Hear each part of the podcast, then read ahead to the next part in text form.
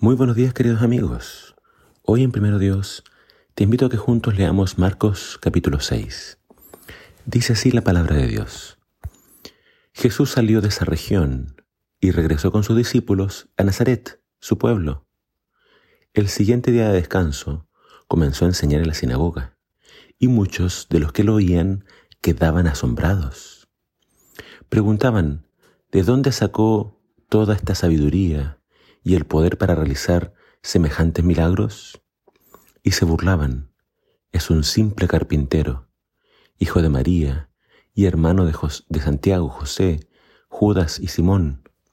Y sus hermanas viven aquí mismo, entre nosotros.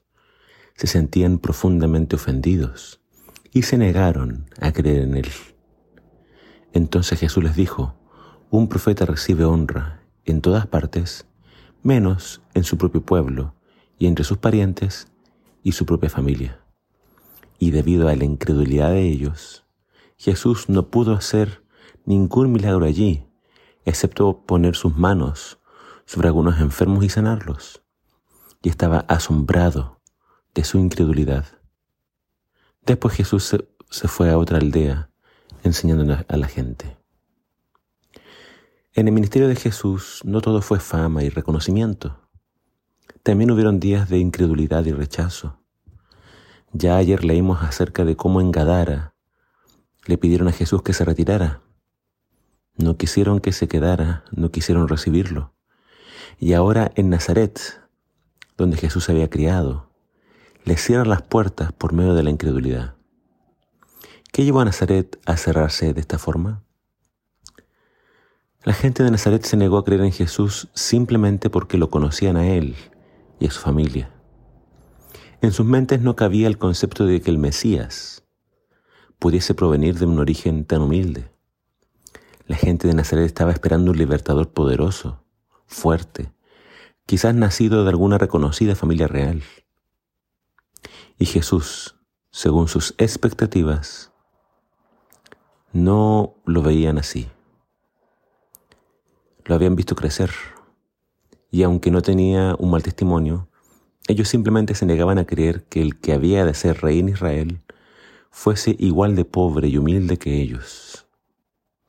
A pesar de todos los grandes y maravillosos milagros que Jesús había hecho en Capernaum y los reportes de esta actividad, Nazaret prefirió no creer. Y al no creer, Jesús no pudo hacer allí ningún milagro. Sin fe es imposible agradar a Dios. Sin creer en Jesús, Él no puede actuar en nuestro favor. Jesús fue aceptado y recibido en muchos lugares, menos en su propia tierra. Su propio pueblo lo rechazó.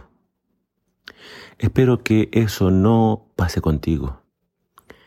De cierta forma nosotros también podemos llegar a familiarizarnos tanto con Jesús que podríamos olvidar que Jesús no es cualquier persona, sino el Mesías, el Hijo de Dios, el Salvador del mundo. Por tanto, mi invitación para ti en esta mañana es que tú puedas creer en Jesús. Especialmente si necesitas un milagro, especialmente si necesitas que Él intervenga en tu vida. Él solo puede intervenir en tu vida cuando tú crees en su poder, cuando tú crees en su amor, cuando tú pones tu confianza en Él. Él puede hacer maravillas en tu vida. Así que querido amigo, te invito a que creas, a que creas. Deja tu incredulidad, deja tu falta de fe y aférrate al Señor. Que el Señor te bendiga.